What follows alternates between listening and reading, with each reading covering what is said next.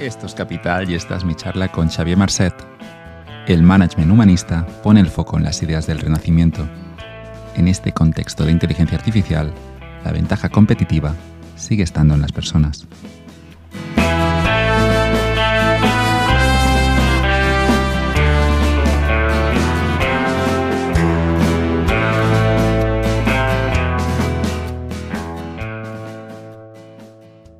Capital es posible gracias a sus colaboradores.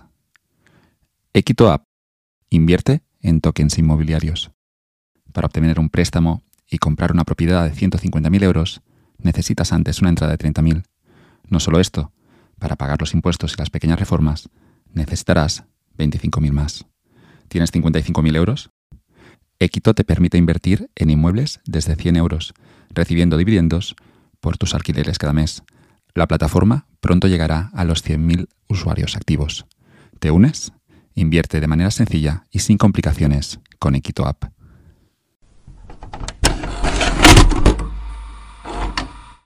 Hoy en Capital, Xavier Marcet, bienvenido. ¿Qué tal estás? Muy bien, un placer. Daría empezar hablando sobre una figura del management que es Peter Drucker y tú lo conoces muy bien. Quería preguntarte a los que no están en el mundo de los negocios quién era Peter Drucker y por qué su, su peso tan importante en estos estudios.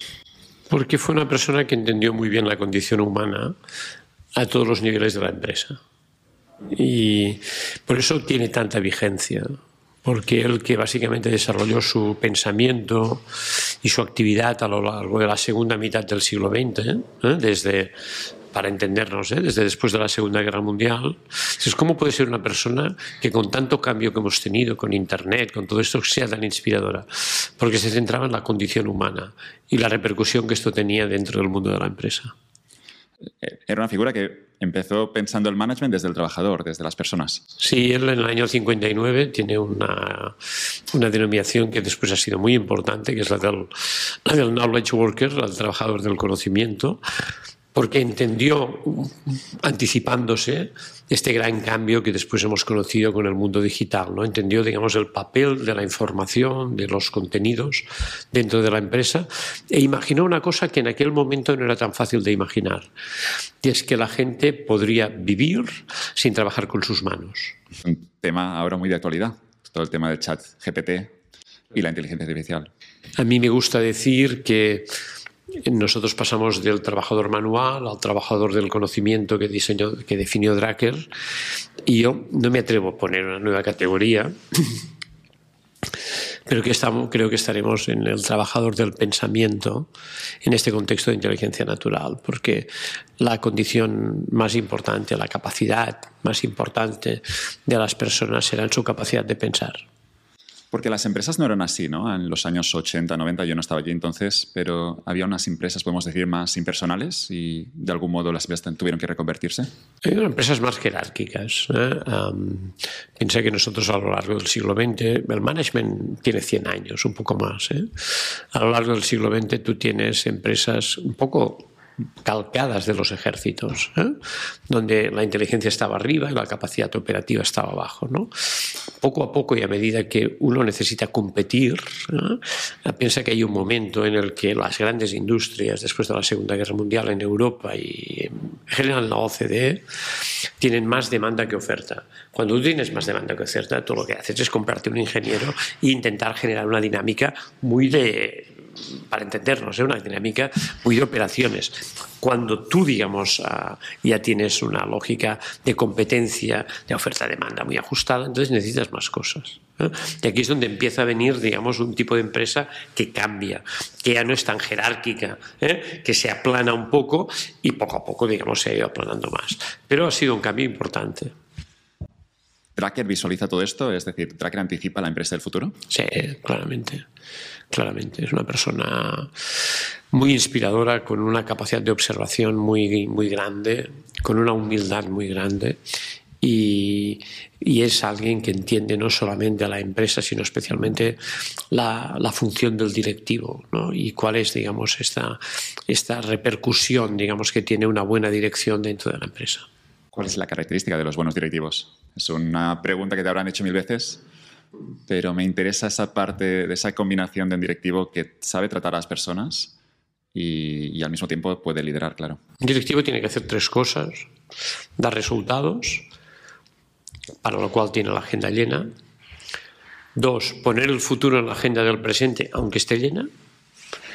Y tres, hacer crecer a su gente, inspirarlos, hacerlos crecer. ¿eh? Y en esta lógica, la función del directivo específica es tomar decisiones entre dudas. Decía Bezos que no toma nunca una decisión con más del 70% de la información. Pues tomar decisiones entre dudas. Y esto me parece relevante. Me interesa la, decisión de directivo, a veces la presión de los accionistas por el corto plazo y la importancia que tiene, que tiene, digamos, la decisión a largo plazo que habrá tomado Bezos en algún momento, que tiene esa legitimidad porque es Bezos y era el fundador de la compañía y tenía acciones, tenía la autoridad, pero me pienso que debe ser muy difícil ser directivo hoy en día con esa presión que hay por los resultados, a veces trimestrales incluso, tan al corto plazo. No, no, sin incluso, ya te lo aseguro. ¿eh? El cuarto, el cuarto, el cuarto es un desastre. Esto es un desastre de grandes dimensiones. De presión, ¿no? El hecho de que solo, por ejemplo, cuando la empresa es cotizada y hay una acción que fluctúa, ese precio de la acción debe distraer muchísimo. Es exprimir, sprint, exprimir, exprimir. No, no, tiene, no tiene un sentido, digamos, de estratégico. No tiene un sentido de que una comunidad para mí es una comunidad de gente entre un propósito y un legado que tiene que ganar dinero, pero tiene a la vez que posicionarse. Entonces, eh, estas lógicas, digamos, de estos fondos de inversión muy especulativos, lo que hacen es exprimir empresas que muchas veces quedan devastadas, digamos, en cuanto a su capacidad de reposicionarse o que expulsan el talento. Entonces, es muy importante, digamos, que, pongamos un poco de, de sensatez a todo esto. Y por tanto, para mí, no solo las empresas familiares, que normalmente tienen estas características, también es verdad que hay multinacionales que la tienen. ¿no? Al final es la característica, digamos, del propietario y la relación del propietario con el corto plazo. Esto es lo que acaba definiendo, digamos, este, estas dinámicas tan agresivas de determinadas empresas que acaban muchas veces devorándose a ellas mismas. ¿Cómo rompemos con el corto plazo a nivel de management? El corto plazo es, imprescindible. De esto pagas las nóminas, de esto, evidentemente, pues devuelves los créditos, ah, retribuyes a los inversores. Esto es el corto plazo y es fundamental. Y tener buenos resultados es, es consustancial. El corto plazo es imprescindible y el cortoplacismo es un cáncer. Ya está. Escuchaba justo ayer un podcast con Tony Sagarra, el publicista de Barcelona, y Tony Sagarra hablaba lo mismo desde su visión, desde la publicidad, desde la creación de marcas y decía lo mismo, que tenemos unas empresas muy a veces preocupadas por estas métricas a corto plazo, esas métricas de impactos, cuánta gente ha visto mi anuncio, pero que se olvidan de lo más importante a nivel de publicista, que es eh, crear una marca y, tener una marca de, prestigio a largo plazo. Ocurre con la publicidad, pero también ocurrirá obviamente con toda la empresa en general. Abolir la paciencia no es una gran idea. No lo es. Ah, no lo es. No hay nada no hay nada consistente, difícilmente, ¿eh? no digo nada, pero en general no hay nada consistente que no tarde cinco años como mínimo. También en la vida, claro. Claro, en la vida, en la vida por descontado.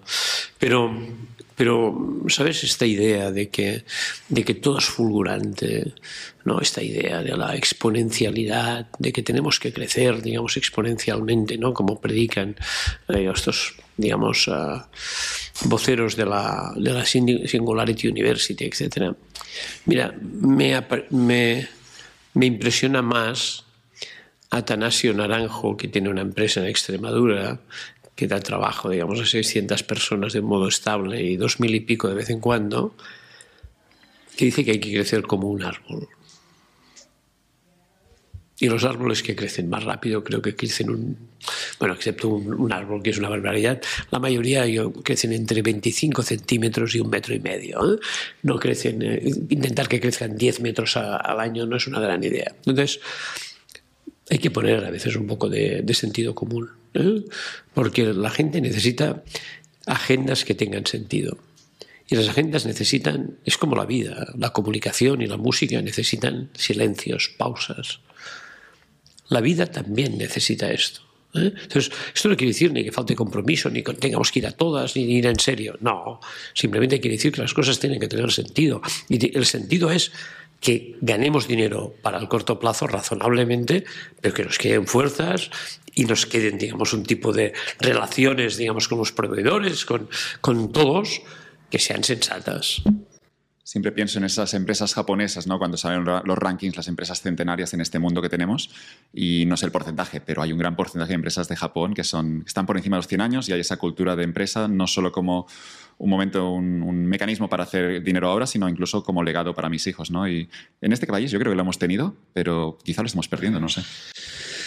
Bueno, uh, primero, las empresas japonesas nos han inspirado mucho. Toyota ha sido la gran catedral del management de los últimos 30 años, pero, pero esto, básicamente trabajan japoneses, no hay que olvidarlo. ¿eh? O sea, que todo esto es importante. O sea, que me refiero que, que son gente con una cultura que es muy, muy espectacular, muy, con, con, sus, con todo, como todas las culturas, con sus claroscuros. ¿eh? Pero me parece, me parece que, que es algo a preservar esta idea de, tener comunidades que son capaces, digamos, de tener un hilo conductor, sea a través de una familia, de unos fundadores, etc.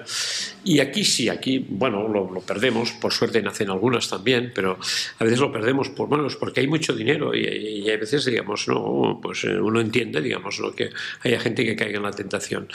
Pero hay algo que es diferencial en un país y es tener una masa crítica de empresas que se sienten arraigadas no que se sienten ubicadas.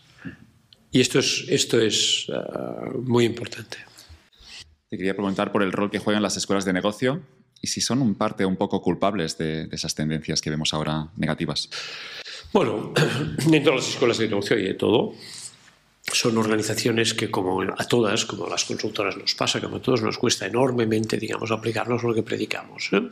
Y, digamos, son organizaciones que han hecho un gran bien a la hora de difundir, yo creo, digamos, las, las lógicas del management.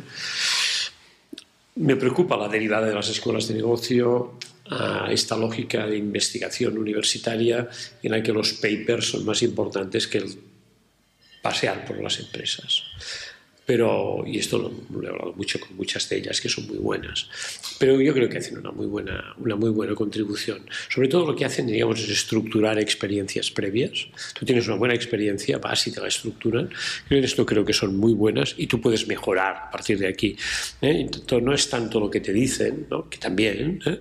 sino cómo Tú, digamos, es un espacio donde se encuentran conocimientos con experiencias y aquí pueden salir, digamos, aprendizaje, aprendizajes singulares hay de todo, ¿eh? pero en general, digamos, uh, yo les tengo, les tengo respeto.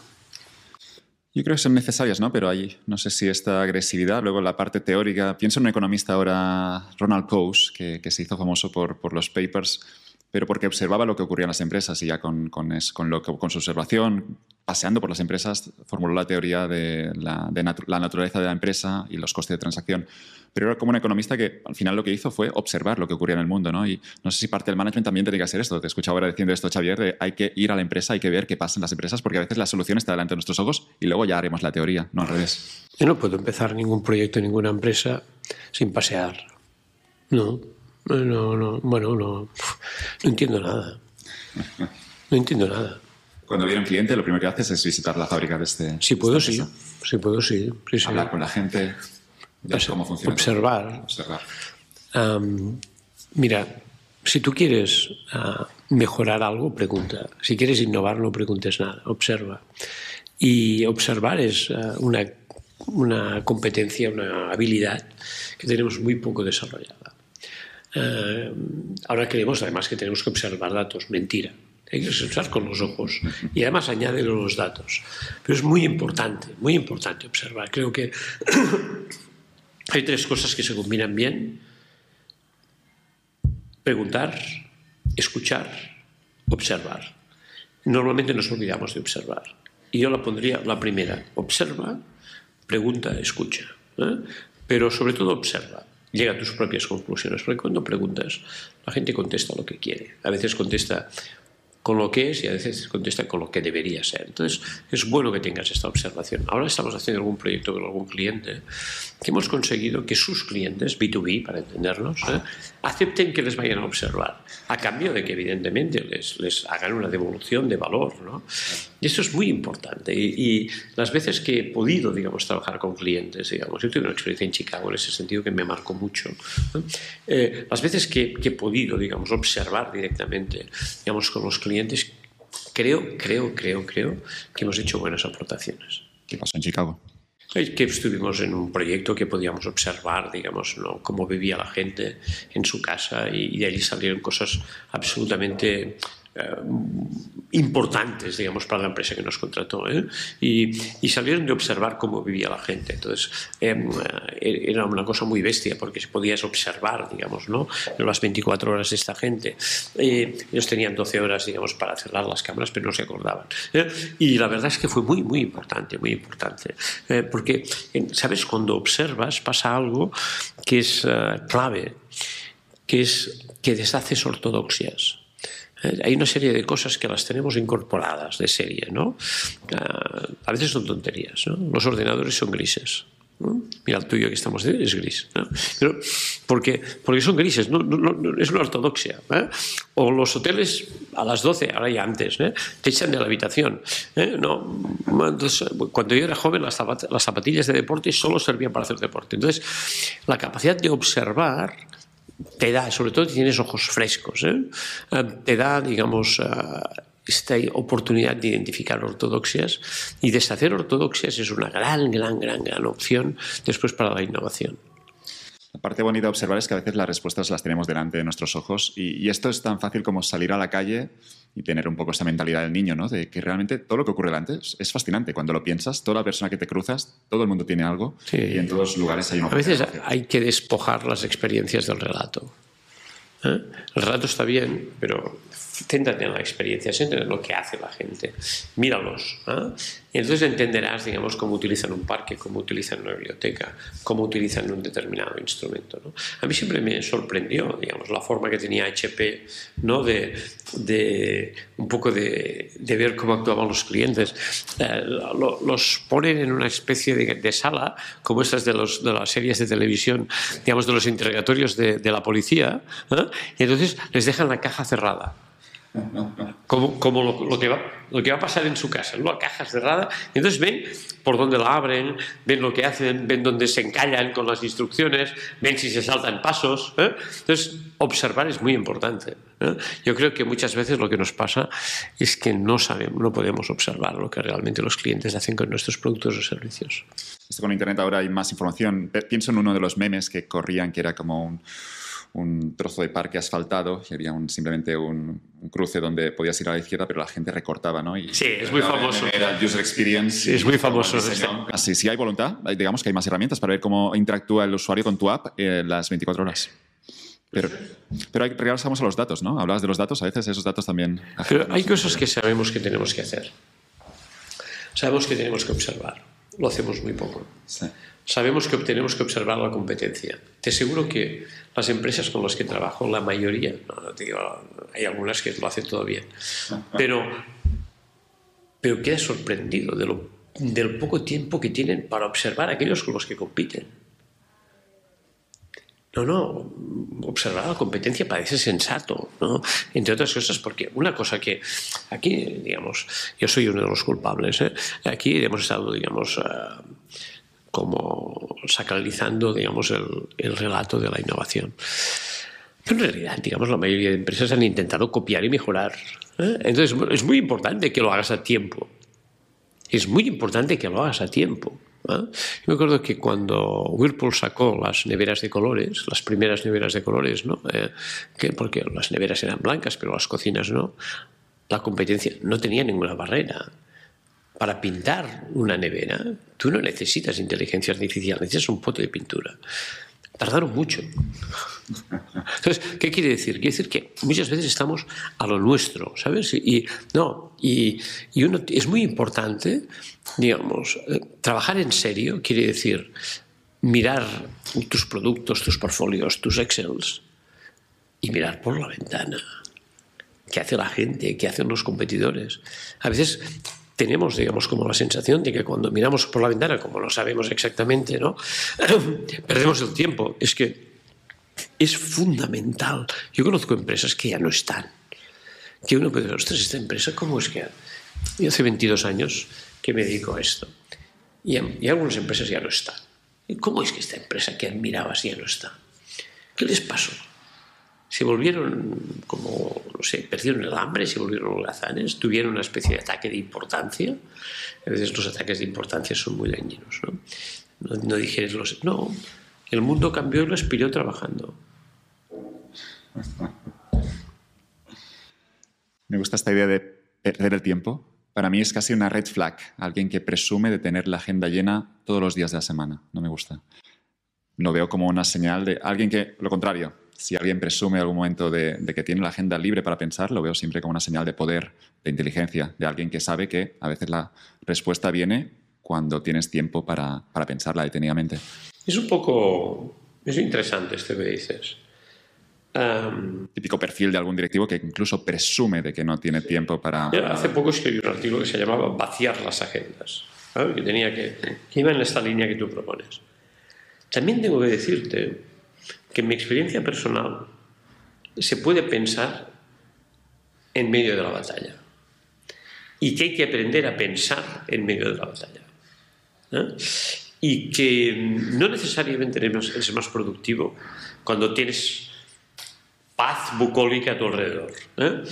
Ah, pero hay que tener tiempo. Yo, por ejemplo, eh, por primera vez en mi vida en los últimos años he decidido ¿no?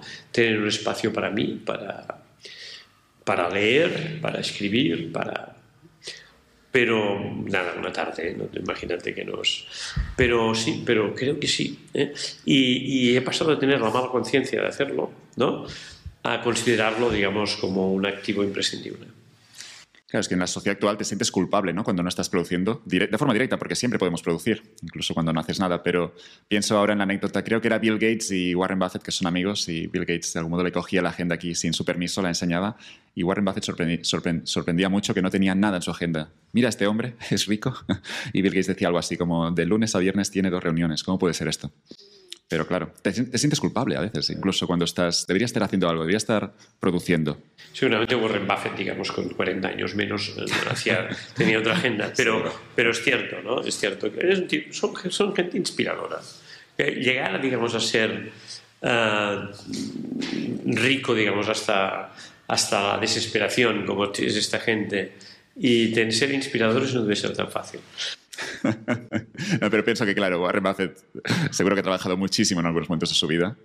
Y que tampoco es malo, porque, claro, puedes pensar mucho mejor en eso que decías en medio de la batalla. Es cuando vienen las buenas ideas, claro.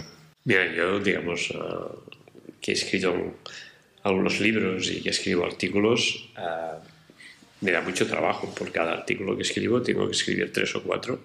Me quedo con uno y lo reescribo tres o cuatro veces no tengo tiempo de hacerlo normalmente. ¿eh? Pues a la que tengo 10 minutos me pongo. Entonces hay una cosa que es muy importante y es, digamos, pasar de 0 a 100 muy rápido. ¿eh? Y hay una cosa que creo que, que es fundamental, fundamental, que es recuperar la capacidad de concentración. Está, hemos pasado a una vida sincopada. Entonces la vida sincopada, con, cortes muy frecuentes ¿no? de, de atención, eh, no profundizas. Entonces necesitas, digamos, eh, recuperar, digamos. Hay que pensar y si, no, si no escribes no sabes lo que piensas y, hay que hacerlo en condiciones de una cierta concentración. Pero para esta concentración yo no necesito, digamos, ¿eh? una casa en el campo y solo no. no, lo que necesito es, digamos, tener algo en la cabeza, ser, necesito, digamos, y me puedo concentrar en medio de un bar, digamos, con, con albedrío, ¿eh? Eh, me, puedo, digamos, ah, me puedo concentrar allí, pero, pero necesito, digamos, ¿sabes?, crearme este caparazón, ser capaz de pensar, de escribir y, y aislarme, aunque haya mucho ruido, porque sé que no voy a tener tiempo. Pero en cambio sé que no puedo renunciar a esto, porque si renuncio a esto, para mí, digamos, renuncio a una de las características fundamentales de la vida profesional. Pero es un cambio mental, es decir, cuando hablabas del pasar de 0 a 100, em, hablamos de que, claro, es mejor no trabajar a 50 o a 40, tiene sentido hacerlo a 100, pero a mí me cuesta, menos personalmente, cuando tengo que iniciar algo, pasar al 100 siempre es algo difícil. Conectar, pasar de 0 a 100 muy rápido y desconectar muy rápido. ¿eh? Eh, porque es un tema de salud mental. Ah, a mí me ha costado, eh, pero ah, y a veces no lo consigues cuando tienes un problema muy grande, pero en general, digamos, eh, no puede ser que siempre tengas problemas muy grandes. Eh. Pero sí, sí, te aseguro que yo todos los libros los he escrito en el, en el AVE, en los aviones, en, en, las esperas de aeropuerto, en algún restaurante, los he escrito así, o sea, aprovechando estos tiempos, digamos, que muchas veces son tiempos que, que, que, estás, que no están en la agenda.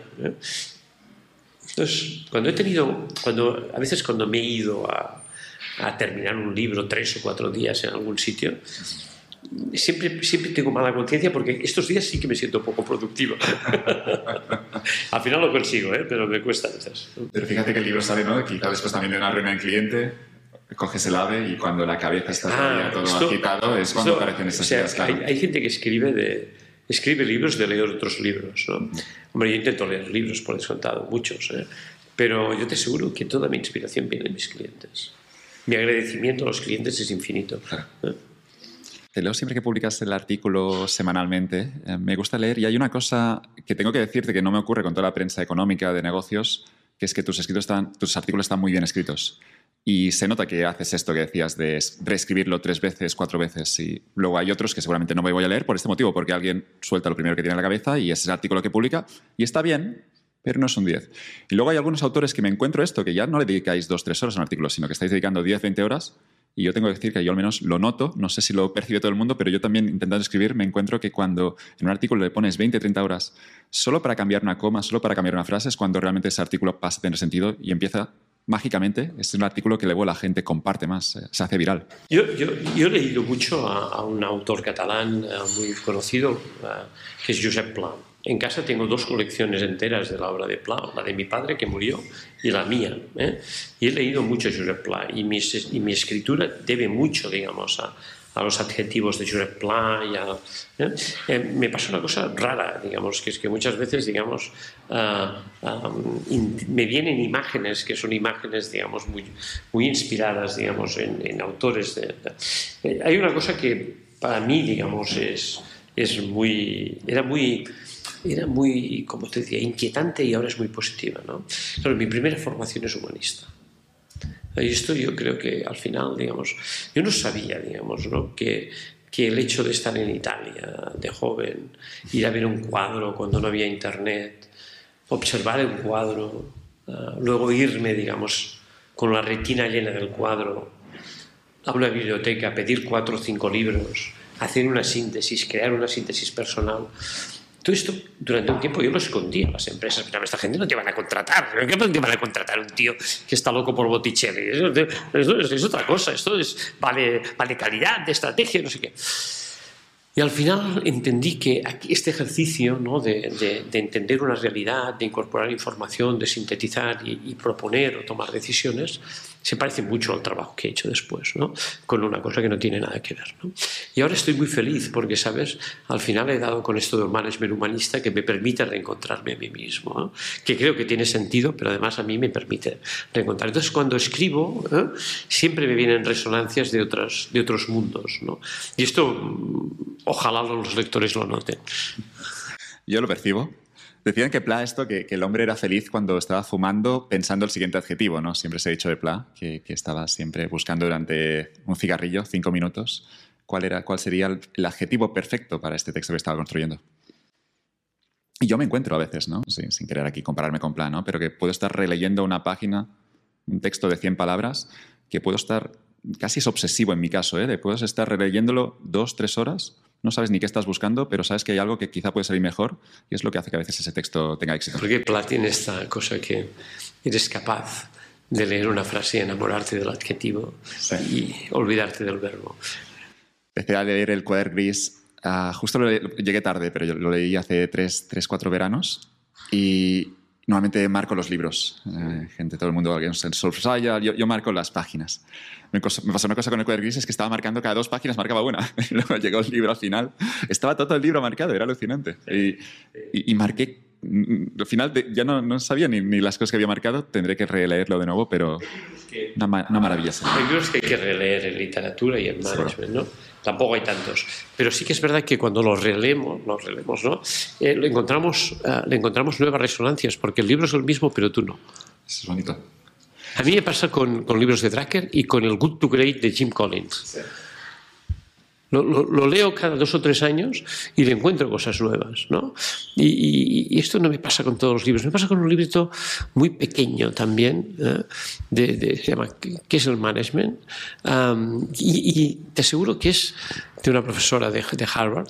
Eh, y, te aseguro que es muy satisfactorio, ¿no? porque conoces el texto, pero le das otra luz, le, te ilumina de un modo distinto. Te gustará saber que Eduardo Mendoza, cuando le dieron el premio Cervantes, lo presentó con sus cuatro etapas vitales divididas en las cuatro lecturas del Quijote. El Quijote de adolescente, el Quijote de juventud, el Quijote ya como padre de familia y el Quijote, aprovecho para leer el Quijote una cuarta vez cuando le dieron el premio y con eso construyó su discurso. Los cuatro Eduardos Mendozas a través del, del Quijote. Es, es, un discurso precioso, te lo voy a mandar. Ah, pues te lo agradeceré mucho, porque yo sí que creo mucho que, yo por ejemplo creo que que como, que como profesional, como consultor, hay clientes que me han cambiado. O sea, yo a veces les, les, digamos, les profeso una, una, admiración y una gratitud infinita porque esta gente me contrata para que yo les aporte valor y te aseguro que hago todo lo que puedo. Pero lo que ellos me regalan, a veces lo que ellos me regalan con su, simplemente con su, con su ejemplo, es, es muy importante, muy importante. El caso de Pla, también pensando y sí, sabía que eras fan de, de Pla y te había escuchado decir en alguna entrevista. En mi caso también me, incluso me reconectó con Cataluña un poco, con mi tierra, Pla hablando de Empordà, describiendo esos paisajes, describiendo un país que ya no existe, ¿no? Habla de cuando se va a la playa, cuando se va a Calella, cuando, cuando sale al mar, cuando pasea por sus campos y por esos caminos de tierra, que seguramente ya no está ese país, pero me, me, digamos que fue una lectura que también de algún modo, ese poder de la lectura que te reconecta con algo, en mi caso con, con mis raíces. Yo cuando, cuando uh, empecé a leer uh, cosas sobre la vida de Olivetti, que es uno de los empresarios que, me ha, que más me ha inspirado, ¿eh? tuve que ir a su pueblo. ¿Dónde es? Al lado de Torino, al lado de Torino, justo al lado de Torino. Entonces tuve que ir. Es el de las máquinas de escribir. Sí, a las máquinas de escribir. Un personaje extraordinario. Eh, no es el fundador, es la segunda generación. Un personaje extraordinario eh, que es capaz, de, digamos, de concebir lo que hoy en moderno yo llamo management humanista, que es algo, digamos, una, empresa que es capaz de cuidar su entorno, cuidar a su gente y crear mucho valor para los clientes. Entonces, uh, tuve que ir. Tuve que ir, tuve que estar en la fábrica. Tuve necesidad física de estar en la fábrica, de visitar, de, de, ver dónde había sido su despacho, de ver cómo había inspirado a los arquitectos que habían cosas hecho en su momento, en los años 30, edificios modernísimos. Entonces, es muy importante. ¿Sabes? Hay algo que es fundamental, que es el día que descubres que que arraigo y globalización tienen que ser compatibles. Igual que el día que descubres que tiene mucha gracia la innovación sin disrupción. Entonces estas cosas las vas descubriendo, las vas descubriendo poco a poco. ¿eh? Y, y, necesitas, digamos, entender que cada, que cada día, cada cliente, no solo es un reto de servicio, sino es una gran oportunidad de aprendizaje. Entonces, cuando intentas escuchar mucho, al final intentas acabar teniendo lo más difícil, que es escuchar lo que no te dicen. Entonces es cuando entiendes cosas que están implícitas, pero que son fundamentales. Hay decisiones que no se entienden si no, no hay un, hay un, arraigo, un arraigo implícito. ¿no? Cuando decías lo de las empresas familiares, el drama es este, ¿no? que las sustituimos por empresas que están ubicadas pero no arraigadas. Entonces, este es un elemento para mí clave, es muy interesante esto puedo ver en tus ojos que disfrutaste esa visita a la fábrica de Olivetti, esa pasión que, que transmites. Claro, claro. Y he leído todo, ¿eh? Todo, lo he elaborado todo. Eh, esa, eh, también leo mucho eh, biografías de... Eh, me pasó una cosa muy interesante y es que durante un verano, sí. no me preguntes por qué, No me lo preguntes, porque no te lo sé decir. Durante un verano empecé a leer biografías de grandes directivos del automóvil. Cuando terminé el verano me, me, parecía que había leído durante todo el verano novela negra. O sea, de una novela, digamos, de policías y serenos, una cosa, ¿sabes? Muy... Y al cabo de dos meses empecé a trabajar para SEA, sin que yo, ¿no? ¿sabes? Entonces, para mí aquello, ¿sabes? Fue, fue magnífico porque me encontraba, digamos, no en SEAT, sino en cualquier empresa del automóvil, cosas que me resonaban mucho de la historia, ¿no? que parecían muy nuevas y en realidad, digamos, habían sido decisiones o, dilemas que habían tenido gente. ¿no? Entonces, yo le doy mucha importancia a esto, mucha importancia a las... Doy cada vez das más importancia a las trayectorias, porque del pasado sacas el, el respeto, del futuro intentas innovar, pero del pasado sales el respeto, sacas el respeto. Y una parte de la preparación que, lo, que, no te, preparas para algo que no, que no conoces. Cuando leías biografías estaba pensando, eh, o cuando ibas a ver un cuadro de Botticelli en, en los Uffizi, ¿no? Eh, tú te estás formando, pero no sabes cómo utilizarás ese conocimiento, ¿no? Y no sé si, de nuevo, una crítica a la sociedad moderna de mucha gente que es utilitarista, que voy a hacer esto para conseguir aquello. Digamos que te has posicionado en el mercado, tienes clientes, tienes una ventaja competitiva en, en lo que sabes hacer, pero en parte porque en algún momento tomaste un riesgo de formarme en algo que no sé para qué me va, para qué, cómo lo voy a utilizar, ¿no? ¿Para qué me va a servir? Y aquí yo también lo he vivido también en mi propia formación, mi propio desarrollo profesional, que mis ventajas o digamos, donde he sacado la, ventaja frente a los otros ha sido en una formación que en, en, su momento, cuando tomé la decisión, no tenía ningún sentido. Pero que luego en los años, a veces al cabo de 10 años, aparece algo que eso que leíste en ese momento luego encaja todo. Es la utilidad de lo inútil, de Nucho de Ordine, ¿no? Qué, bonito ese libro. ¿eh? Es que, es una maravilla.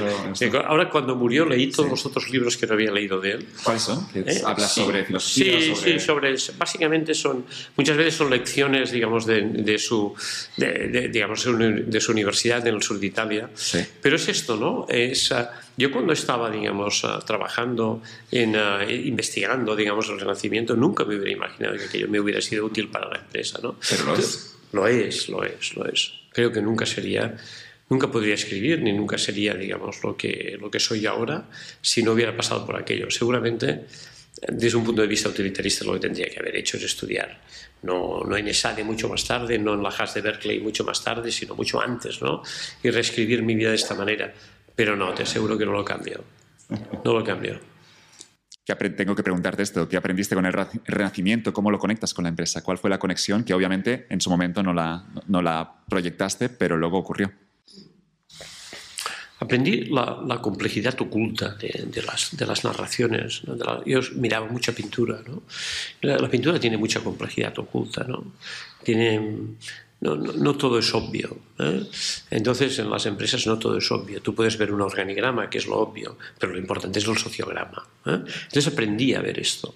Y después estas cosas, de algún modo, estás entrenado a hacerlas. Y después eh, hay algo que es especialmente importante, ¿no? es entender que, que en la vida hay muchas cosas, digamos, que condicionan todo. En el mundo medieval era era, digamos, la presencia de Dios en la sociedad teocrática.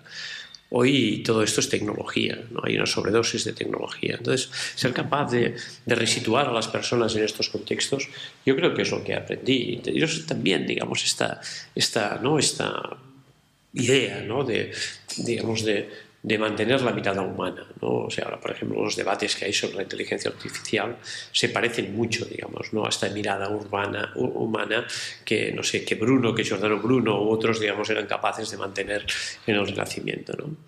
La verdad es que sí, que, que esta, esta, mirada, digamos, ¿no? más pausada, ¿no? nos ayuda. No es verdad que todo sea buca. No es verdad. No es verdad que todo sea volátil, que todo sea incierto, que todo sea ambiguo. No. La complejidad es esto. Son problemas y dilemas. Pero no es verdad que todo sea buca. Necesitas combinar los sprints con las pausas. Necesitas combinar los discursos enfáticos con los silencios profundos.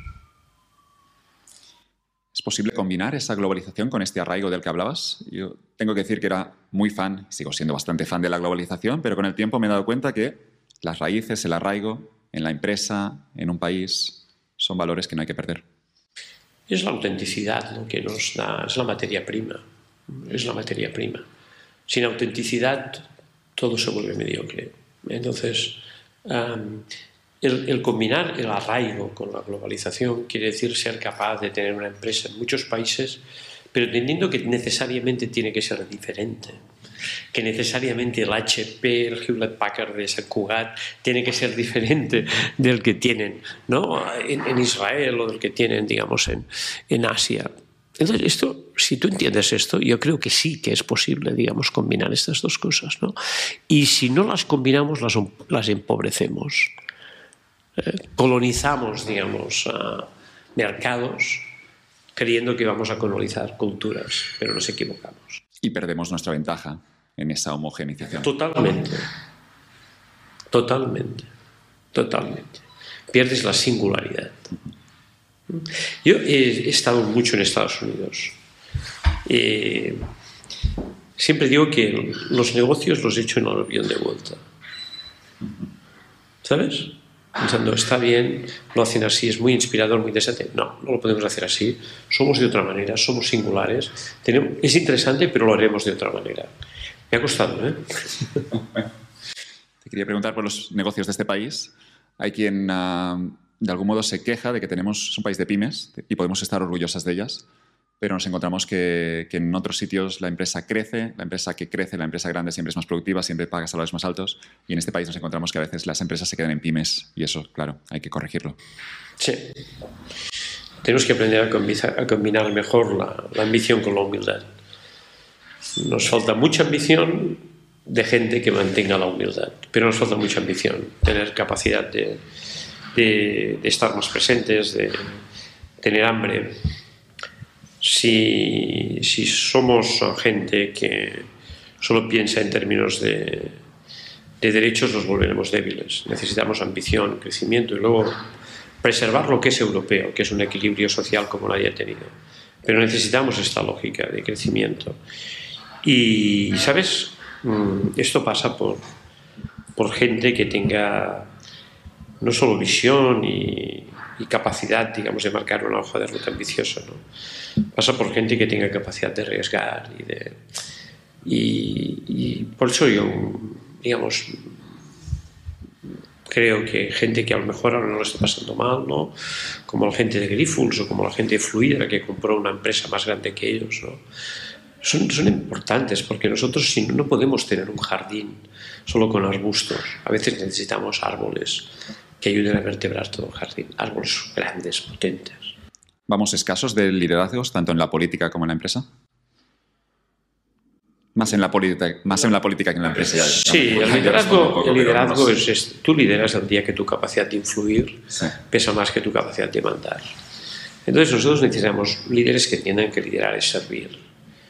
Y por descontado que nos hacen falta en la política, pero también insisto mucho en este liderazgo, digamos, ¿no? En un momento que hay tanta complejidad, lo que tú haces es cuando tomas decisiones en la complejidad, ¿no? tú tienes que sentir que este privilegio de manejar la complejidad es el servicio que tú das a tu organización o a tu sociedad. Y hay una regla de oro, gestionar la complejidad sin incrementarla. De tus últimos artículos me ha gustado mucho el, uno del que hablabas hace unos, unos pocos meses de, de, fabricar excusas, de las excusas, profesionales de las excusas. Otro artículo que tenías era uno sobre la, digamos, sobre la, autoexigencia, la queja. Y, me encanta leer tus artículos, ¿no? Porque hay una misión, hay un texto muy claro, de nuevo, porque les dedicas estas horas y, sale luego un mensaje muy preciso, pero de algún modo te dan también, digamos, eh, dirección para yo tomar mejores decisiones y, me ha gustado mucho tu, todo tu posicionamiento en contra de las excusas, que, es al final el camino más fácil. Sí, nos debilita. El talento es la gente que dibuja trayectorias uh, de resultados por encima de la media. Y el no talento es la gente que dibuja trayectorias con excusas por encima de la media. Entonces, la, el, el, otro día estaba en un, en un comité de dirección que me pidieron ¿no? uh, que interviniera para como un comité de dirección nuevo. Excusas no son bienvenidas, no quiere decir que no pueden pasar las cosas, ¿eh? pero somos humanos, podemos equivocarnos podemos admitir flexibilidad, pero no podemos estar permanentemente coleccionando excusas y, y, y, ni quejas. ¿no? Hay gente que cada, día, cada vez se queja mejor, pero no nos, no nos consiguen. Entonces, no, no, yo creo que esto es importante y al final ¿no? esta lógica de orientación a resultados ¿no? es algo que, que tiene mucho que ver con una cosa que estoy escribiendo ahora, que espero que la puedas leer pronto, que es la gente que va en serio. Ya está, hay gente que va en serio. Ir en serio es ir en serio. y hay gente que, que lo hace ver. Y no, no es exactamente lo mismo. ¿Sabes identificarlos? ¿Es fácil encontrar esos Pues perfiles? mira, empiezo hay, gente muy buena ¿eh? es- escondiéndolo. Empiezo el artículo diciendo que creo que empiezo a notar algo cuando... sí, sí, sí. Creo que empiezo a saber identificarlo. 20 años después, creo que empiezo a saber identificarlo. Y también tengo que decirte una cosa. No me interesa cuando lo vamos en serio. No me queda tanto tiempo. Creo que era Tony Nadal, el entrenador de Rafa, que decía que la exige- la exigencia era importante, pero siempre tenía que devenir en autoexigencia, en su propio discípulo, en Rafa, ¿no? Y seguramente también los líderes tienen que trabajar esto. Tienen que ser exigentes, pero esperar que luego los empleados eh, sean los primeros que luego sean también disciplinados. Hay una cosa muy importante que es inspirar desde la autoexigencia. Eh, hay dos caras de la misma moneda. Una gran autoexigencia y ninguna ostentación. La ostentación es devastadora. Poco inteligente y devastadora. Se ostenta mucho, ¿no? Solo salgo a la calle y veo mucha ostentación. No, intento no No tanto como en Estados Unidos, porque la cultura es distinta, pero a veces innecesaria. Buena señal siempre cuando ves una empresa que está muy bien gestionada y encuentras una señal de austeridad, ¿no? Y Sí, quiere decir que todavía quedan ramalazos de sentido común. Quería cerrar con preguntándote sobre este libro que es Good to Great, eh, que no lo he leído y, te quería preguntar si tú que lo has releído ya, ¿por qué debería leer este libro? Que lo haré, obviamente. Para entender que, que el know-who es más importante que el know-how. Que el, que el quién es definitivo. Que es evidente que la estrategia es saber qué y qué no qué. Saber lo que tenemos que hacer y lo que no tenemos que hacer. Pero lo decisivo es quién hace las cosas. Y en época de inteligencia artificial es más importante que nunca quién va a hacer las cosas. ¿Te preocupa? No, no es la, la palabra seguramente preocupación, pero ¿cómo ves esta sociedad donde habrá una IA que podrá tomar decisiones, pero nunca será tan efectiva como un directivo que quiere hacer lo que hace y, y se entrega con todo? Quizá por ignorancia no estoy tan preocupado. La inteligencia artificial no entiende el matiz. No, no se hace fácilmente con los contextos. No dedica una vida a aprender a preguntar. No, no estoy tan preocupado. Puede sustituir algunos trabajos, eso sí, más mecánicos. Como pasa desde principios del siglo XX. Y, y evidentemente nos tiene que preocupar todas las brechas, las antiguas y las nuevas. Pero no nos vamos a quedar sin trabajo. Xavier, ha sido un placer escucharte. Gracias por tu tiempo. Gracias a vosotros, a ti. Gracias, muchas gracias.